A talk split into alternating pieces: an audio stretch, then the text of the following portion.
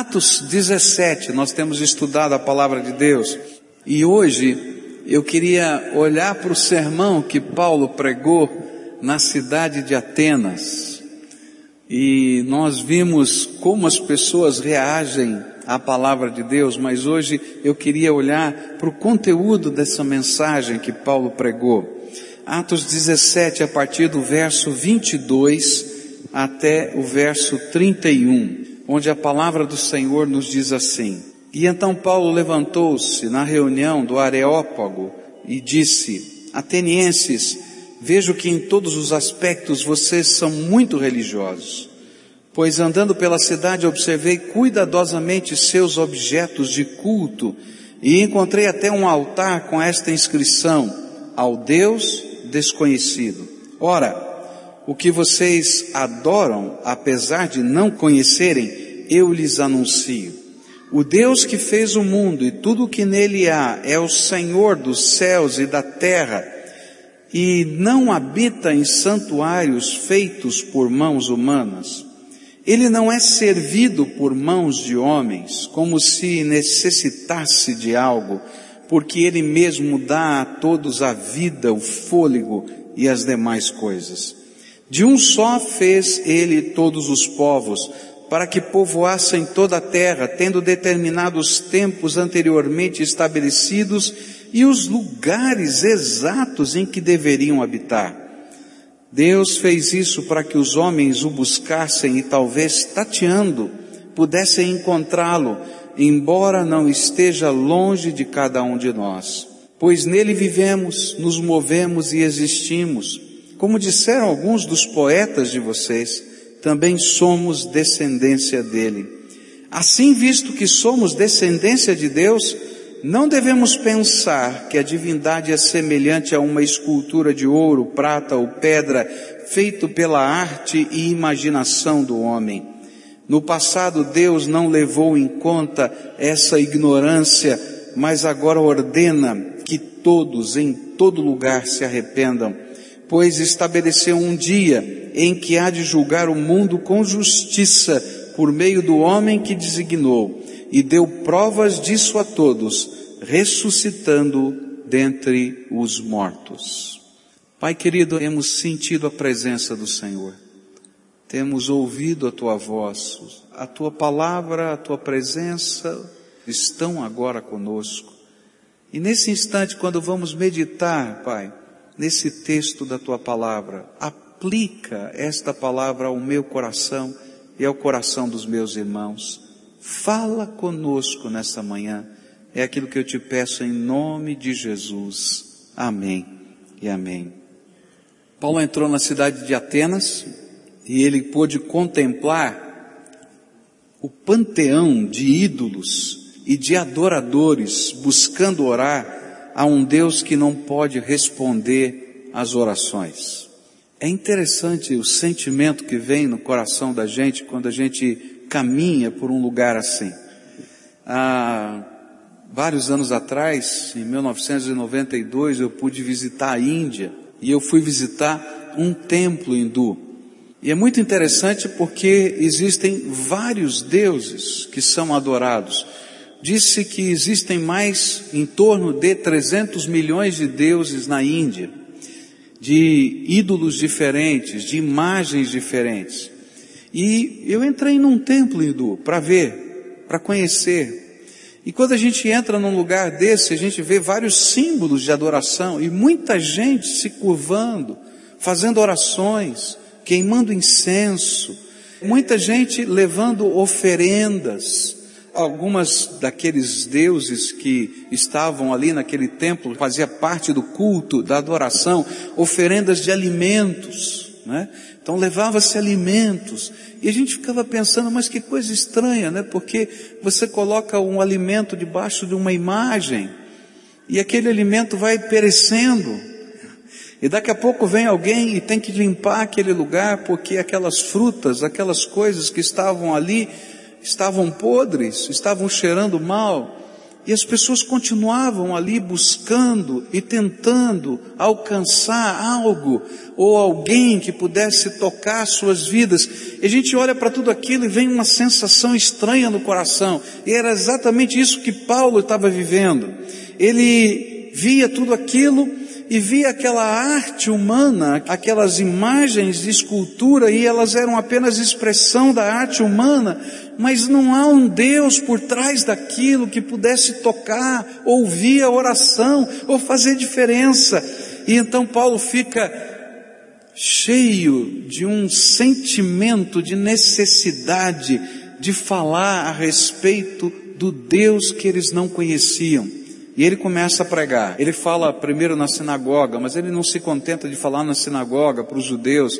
Ele vai e ele fala na praça. E ele começa a falar para as pessoas que estão passando, que ele conhece o Deus que eles não conhecem, porque eles tinham até construído um altar para o Deus desconhecido. E ele disse: Olha, eu sou um profeta do Deus que vocês querem adorar e não conhecem, do Deus desconhecido. E esse era o argumento dele. E no meio desse contexto todo, ele queria mostrar aos atenienses quem é o único e verdadeiro Deus. Quais são as características da sua natureza e da sua personalidade. E ele então é convidado pelos filósofos para ir ao Areópago explicar quem é esse Deus, qual é a natureza dele. E o seu sermão é exatamente isso. Quem é Deus? Quem é Deus? Quem é o Deus que nós adoramos? Quem é o Deus a quem nós acabamos de orar agora? Eu queria começar a olhar para o sermão de Paulo e tentar, à luz daquilo que ele nos ensina, descobrir quem é Deus. Quais são as principais características ou aspectos da natureza do Deus que nós adoramos? Primeiro ensino de Paulo vai aparecer no versículo 24. Quem é Deus? O Deus que fez o mundo e tudo que nele há. Quem é Deus? Primeiro ensino de Paulo. Deus é o Criador de todas as coisas. Essa foi a primeira afirmação de Paulo a respeito de Deus no Areópago de Atenas. E foi uma afirmação extremamente corajosa, sabe por quê? Porque quem havia convidado Paulo para ir lá falar no Areópago eram dois ramos da filosofia grega daquela época. Um deles eram os epicureus, e os epicureus acreditavam que a matéria era eterna e, portanto, não teve nenhum criador. Então, de repente, quando Paulo falou para os epicureus lá, quem é Deus? É o criador dos céus e da terra. Eles já começaram a dizer, opa, esse homem não entende nada. Ele não sabe que a matéria é eterna, que ninguém criou, ela existe por existir. E os estoicos, que eram um outro grupo de filósofos gregos que estavam ali, principais daquela região, eles eram panteístas para quem Deus faz parte de todas as coisas e criam que Deus não teria de modo algum criado o universo, pois se ele faz parte das coisas, ele estaria criando a si mesmo. E então, quando ele fez a primeira afirmação, ele bateu de frente com o pensamento daquela época. Quem é Deus? O Criador dos céus e da terra. Ah, esse homem é doido. O que, que é isso? Agora, apesar de ser uma abordagem contraditória à filosofia, ao pensamento daquele tempo, ela precisava ser anunciada. Sabe por quê? Porque sempre que a lógica da existência de um Criador é eliminada do pensamento humano, há uma tendência tremenda de um afastamento da busca do único Deus vivo e verdadeiro. Se você não é capaz de crer que Deus é Criador, que você é obra das suas mãos, você vai encontrar uma série de desculpas dentro da sua mente para seguir a tua vida e não buscar o seu Criador. E é interessante que em todas as épocas a gente vai encontrar correntes de pensamento humano dizendo Deus não é o Criador. E sabe o que acontece? É que hoje, nos dias de hoje, a verdade de que Deus é o Criador de todas as coisas é tremendamente impopular, especialmente no meio acadêmico. Porque a semelhança do que aconteceu com o pensamento grego antigo, hoje, hoje, o pensamento prevalecente é de que a origem de todas as coisas tem como base a evolução, que é defendida ardorosamente como um fato científico, ainda que seja uma teoria. E ainda que a teoria da evolução não tenha sido estabelecida como verdade científica. Por quê? Porque pela ciência só pode ser considerado verdade aquilo que pode ser comprovado pelo método científico, ou seja, a teoria da evolução não pode ser observável, não pode ser repetida e não pode ser testada. Então, pelo método científico, ela é só uma teoria, não é uma ciência. Mas ela tem sido propagada como a única verdade plausível das nossas origens. Mas eu creio que Deus é o Criador de todas as coisas. E sabe, tem muitos cientistas nos dias de hoje que creem a mesma coisa. alguns cientistas que se valem da primeira e da segunda lei da termodinâmica para demonstrar que a evolução é impossível em termos teóricos. Pois a primeira e a segunda lei da termodinâmica mostra, determina que a tendência natural das coisas é que elas caminhem do mais ordenado estado para o menos ordenado estado. Ou seja, do mais complexo para o menos complexo. Mas a teoria da evolução tem como princípio o oposto do que a lei da termodinâmica tem dito. Diz que a gente saiu do menos ordenado para o mais ordenado. Uma segunda grande objeção à teoria da evolução é a falta de evidência de fósseis, pois seria necessário que houvesse inumeráveis espécies transicionais, o que não tem sido encontrado, a ponto de os próprios defensores da teoria comentarem o assunto e dizerem, olha, ainda que essa seja uma teoria plausível, nós não encontramos fósseis que provem que isso aconteceu. Um deles, por exemplo, publicado na revista de Paleontologia e de Teoria Evolucionária, diz o seguinte: Apesar da promessa brilhante que a paleontologia fornece como meio de ver a evolução, ela tem apresentado algumas desagradáveis dificuldades para os evolucionistas, a mais notória das quais é a presença de lacunas no registro fóssil a evolução requer formas intermediárias entre as espécies e a paleontologia não pode fornecê-las ou não pôde fornecê-las. Um dos grandes estudiosos defensores da teoria da evolução, Stephen Gould, da Universidade de Harvard, talvez o mais conhecido defensor contemporâneo da evolução, ele admite o seguinte: a extrema raridade de formas transicionais no registro fóssil persiste como grande segredo da paleontologia.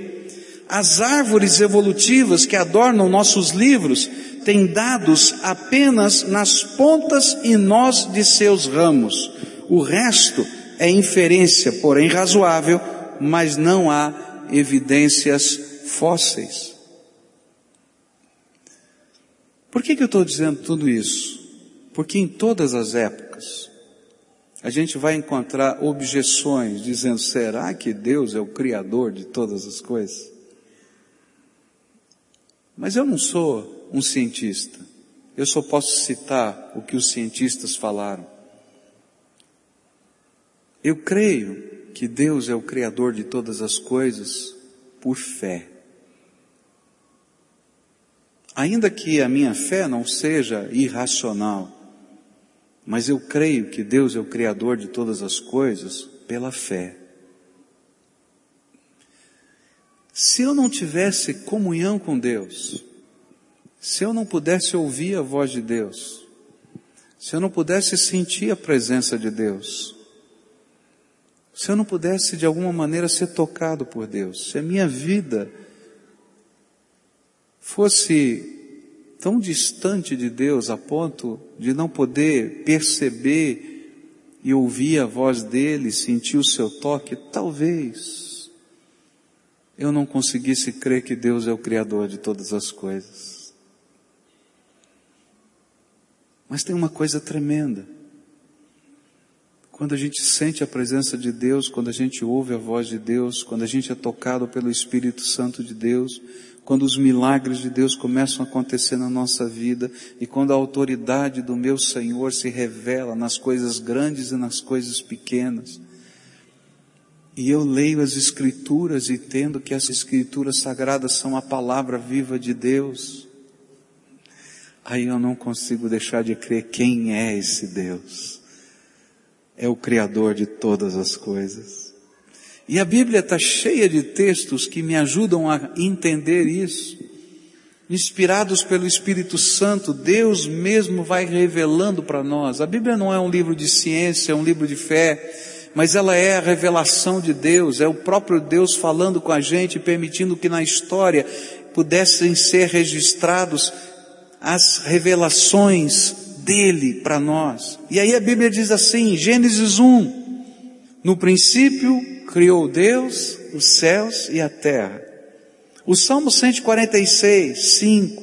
Bem-aventurado aquele que tem o Deus de Jacó por seu auxílio, cuja esperança está no Senhor seu Deus, que fez os céus e a terra, o mar e tudo que neles há, e mantém para sempre a sua fidelidade.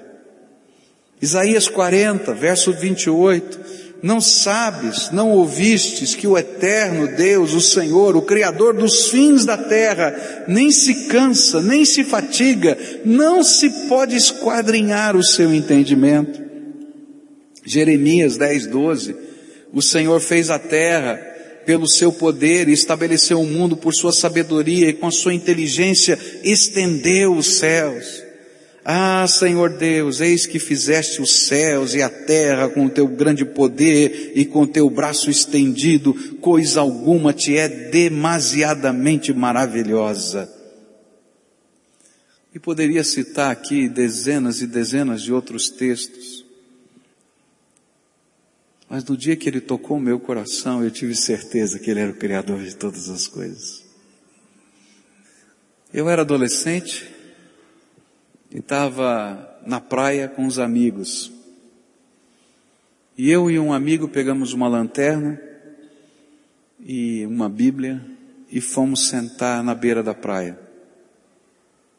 a gente pegou a lanterna e abriu a Bíblia e começamos a ler um salmo.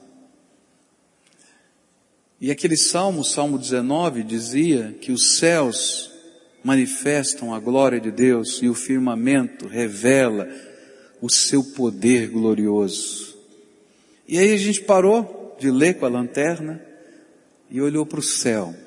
Na beira da praia, no escuro da beira do mar, você olha para as estrelas e vê esse cosmos é, diante dos seus olhos. E a gente começou a olhar as estrelas e a grandeza do universo. E eu fiquei pensando na grandeza do universo.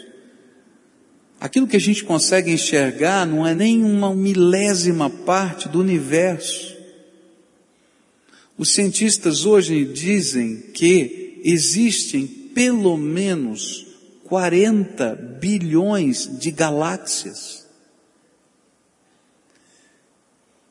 Você já viu uma galáxia?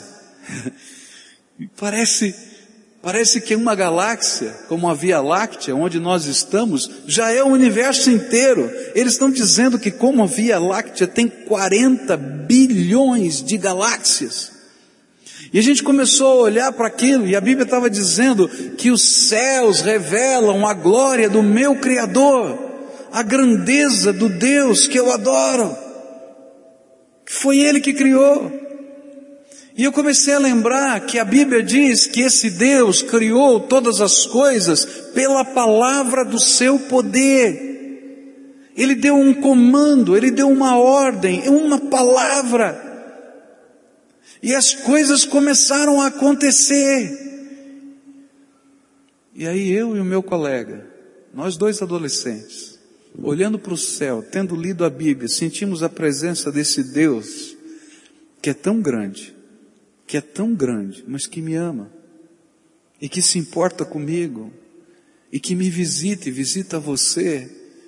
E na hora que a gente começou a sentir a presença de Deus e a gente olhando a grandeza da glória de Deus, queridos, eu comecei a chorar. Que Deus é esse? Que é tão grande e que pode olhar para esse ser microscópico que eu sou diante da grandeza do universo e me amar e se importar comigo. E nós passamos ali, quem sabe, uma meia hora chorando na presença de Deus. Porque esse Deus a quem nós adoramos é o Criador dos céus e da terra, mas se inclina para ouvir a voz de um ser tão pequenino diante da grandeza do universo como você e eu. Quando eu já tinha crescido um pouco mais e comecei a estudar biologia, física, química, e aí eu descobri o microcosmos, o macrocosmos, esse universo. Mas aí eu comecei a descobrir o microcosmos. E aí comecei a descobrir que o homem buscava a menor partícula, e ele então, metade do século passado, ele disse, descobrimos o átomo, a menor partícula do universo. E aí os anos foram passando e eles descobriram que a menor partícula do universo não era a menor partícula do universo, porque já existem e já foram descobertas menores partículas do que o próprio átomo. E aí quando você vai olhando, por exemplo, a vida celular, e quando você vai olhando a organização de todo esse mundo micro, você diz assim: ah, tem um Deus tremendo, que é capaz de criar o macrocosmos, mas é capaz de pensar os detalhes desse microcosmos. Esse é o Deus Criador que eu adoro tremendo. Eu creio que Deus é o Criador de todas as coisas, porque há uma lógica que nos ajuda a crer nesta premissa da fé. Pois o próprio senso comum diz que todo efeito deve ter uma causa. No entanto, não pode haver uma interminável cadeia de causas. E assim deve haver uma causa sem causa primeira, Deus. Então Deus é o Criador. E é justamente isso que a Bíblia está nos ensinando. Hebreus 3, verso 4 diz assim: Pois toda casa é estabelecida por alguém, mas aquele que estabeleceu todas as coisas é Deus. Quando eu olho para o macrocosmos ou quando eu olho para o microcosmos, eu tenho que me render para a ideia de que existe uma inteligência criadora e organizadora de todas as coisas. Crer, queridos, que esse universo, nesse nível de organização, seja ele no macrocosmos, ou seja ele no microcosmos, seja obra do mero acaso, sem nenhuma organização, sem nenhuma inteligência, é a mesma coisa que imaginar que numa gráfica houve uma explosão. E tendo explodido tudo na gráfica, o resultado dessa explosão foi um dicionário. Eu tenho muita dificuldade de acreditar nisso. Ou então, que a gente jogasse uma bomba atômica num lugar de muito insumo natural, que tivesse todos os insumos naturais possíveis no universo num único lugar, e a gente jogasse uma bomba atômica naquele lugar, e dali saísse, não é? Uma BMW novinha, bonitinha para você dirigir. Queridos, ainda que levasse bilhões de anos explodindo e explodindo, eu duvido que saísse uma BMW. Eu não consigo crer nessas coisas. Mas quando a Bíblia me diz que há um Deus Todo-Poderoso, que existe, que é verdade, que eu posso sentir, que eu posso ouvir a Sua voz, que toca o meu coração, que já fez milagres na minha vida, que já fez milagres na vida de pessoas que estão aqui. E quando ela diz que Ele é a inteligência criadora, e que é o Deus Todo-Poderoso que com a palavra do seu poder criou os céus e a terra, e que ainda assim se importa comigo, eu tenho que me dobrar diante desse Deus como um adorador. Eu não vejo outra situação. Porque quando eu olho para todo esse universo e vejo a grandeza de todas essas coisas, e eu penso que esse Deus é um Deus que se importa comigo. Então, queridos, eu me vejo como um vermezinho amado pelo ser mais tremendo do universo. E é por isso que a Bíblia vai pedir para nós que nós creiamos que Ele é o Criador de todas as coisas. Uma das razões por que o sistema humano nega a criação é porque é impossível se aproximar de Deus se nós não tivermos fé que Ele existe e que é o Criador de todas as coisas. Eu não consigo ter uma relação com o meu Deus se eu não acreditar que Ele é o Criador. Se eu não acreditar que eu tenho que chegar a Ele por fé. E é isso que diz a Bíblia em Hebreus 11. De fato, sem fé é impossível agradar a Deus, porquanto é necessário que aquele que se aproxima de Deus creia que Ele existe e que se torna galardoador dos que o buscam. E sabe por quê? Porque quando a gente não crê na existência de Deus, e nem que Ele é o Criador, nós estamos a rejeitar o maior testemunho da existência de Deus, da grandeza de Deus, que é a sua criação. E é isso que diz o Salmo 19, verso 1: Os céus proclamam a glória de Deus e o firmamento anuncia as obras das suas mãos. O que a Bíblia está me ensinando é algo tremendo.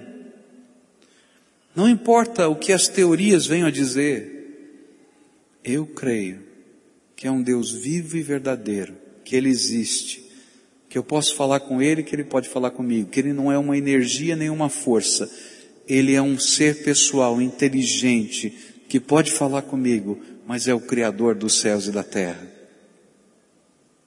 É isso que a Bíblia ensina.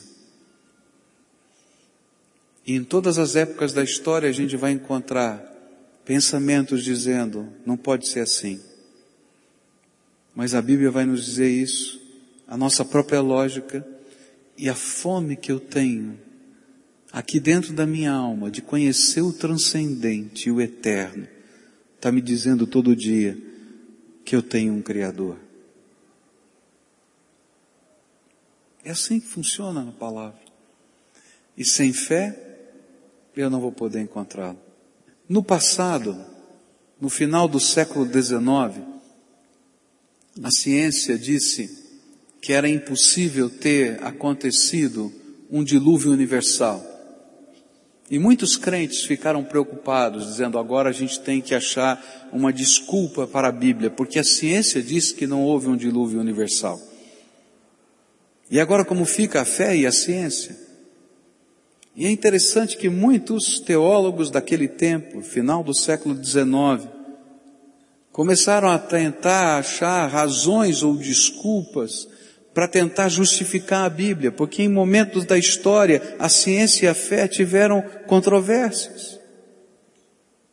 Mas no século XX, com o descobrimento dos fósseis de peixes nas montanhas mais altas da Terra e com a fotografia dos satélites de toda a crosta terrestre, o dilúvio universal foi comprovado cientificamente.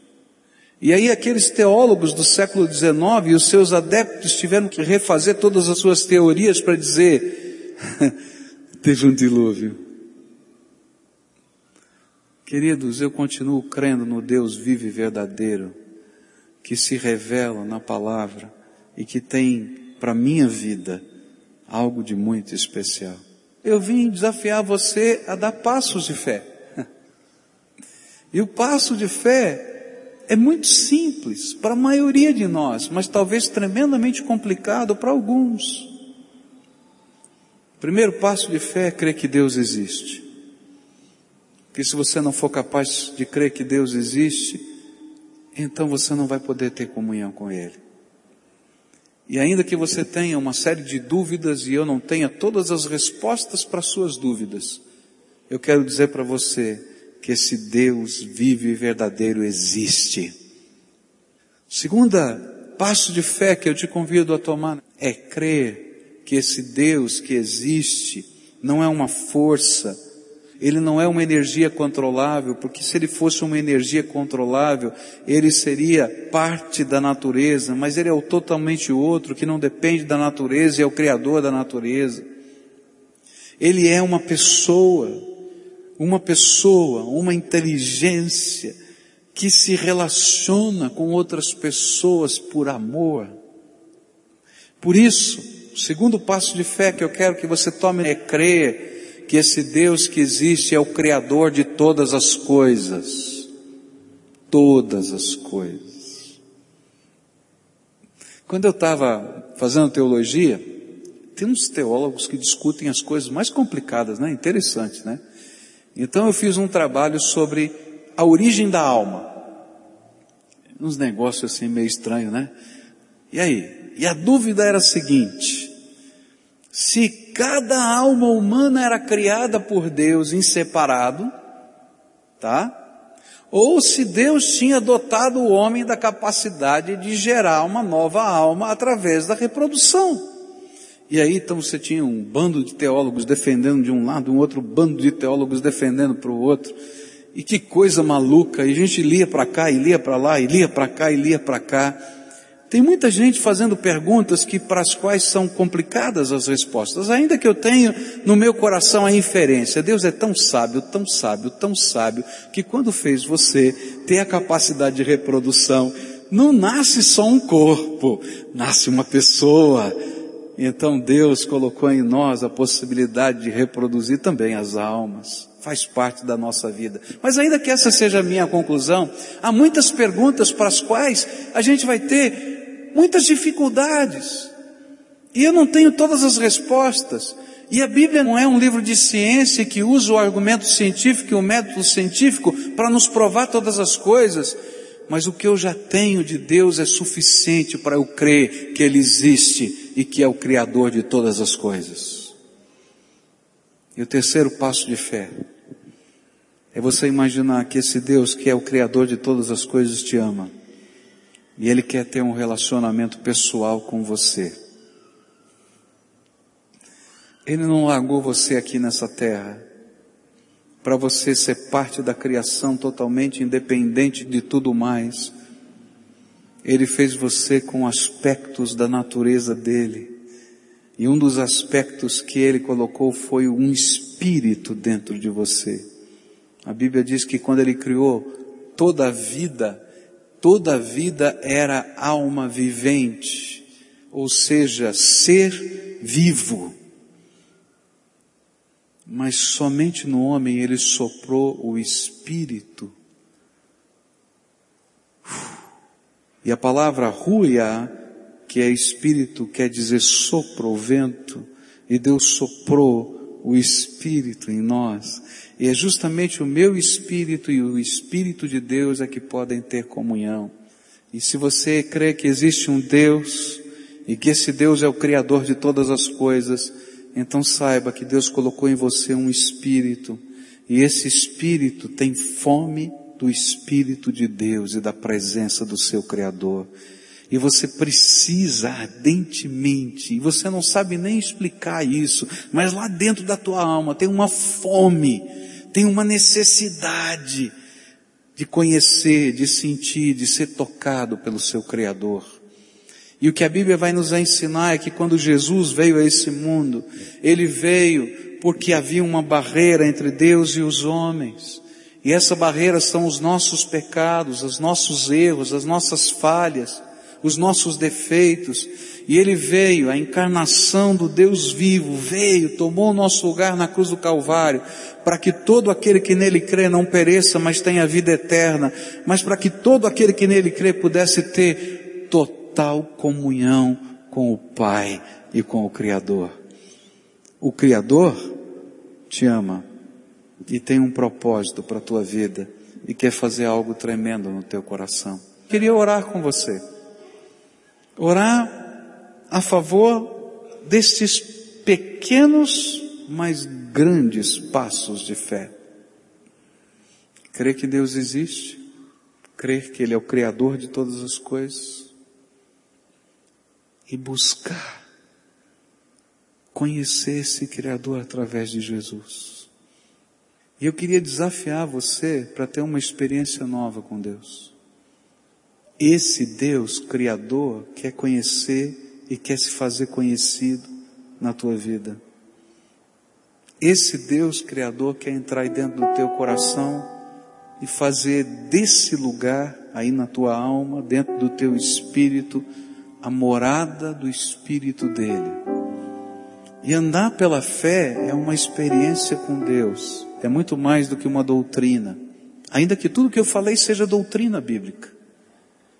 Mas andar com Deus é vivenciar a doutrina dentro do nosso coração. Queria convidar algumas pessoas a quem o Espírito Santo de Deus está falando, filho, eu existo. Eu sou o Criador de todas as coisas. Eu te amo. Mas eu queria que você me conhecesse.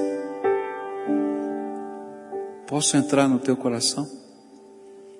Posso fazer do teu espírito, o meu altar, o meu templo.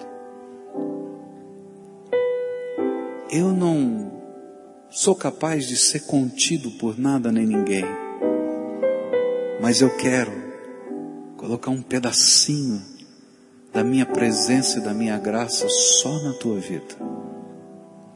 Se você é essa pessoa que está ouvindo a voz do Espírito e hoje quer dar um passo de fé, crendo e assumindo a sua crença e invocando a presença do Espírito de Deus na tua alma. Eu queria orar junto com você. Eu quero dar alguns passos de fé. Eu creio que o Senhor existe, que o Senhor é o Criador e eu quero te convidar.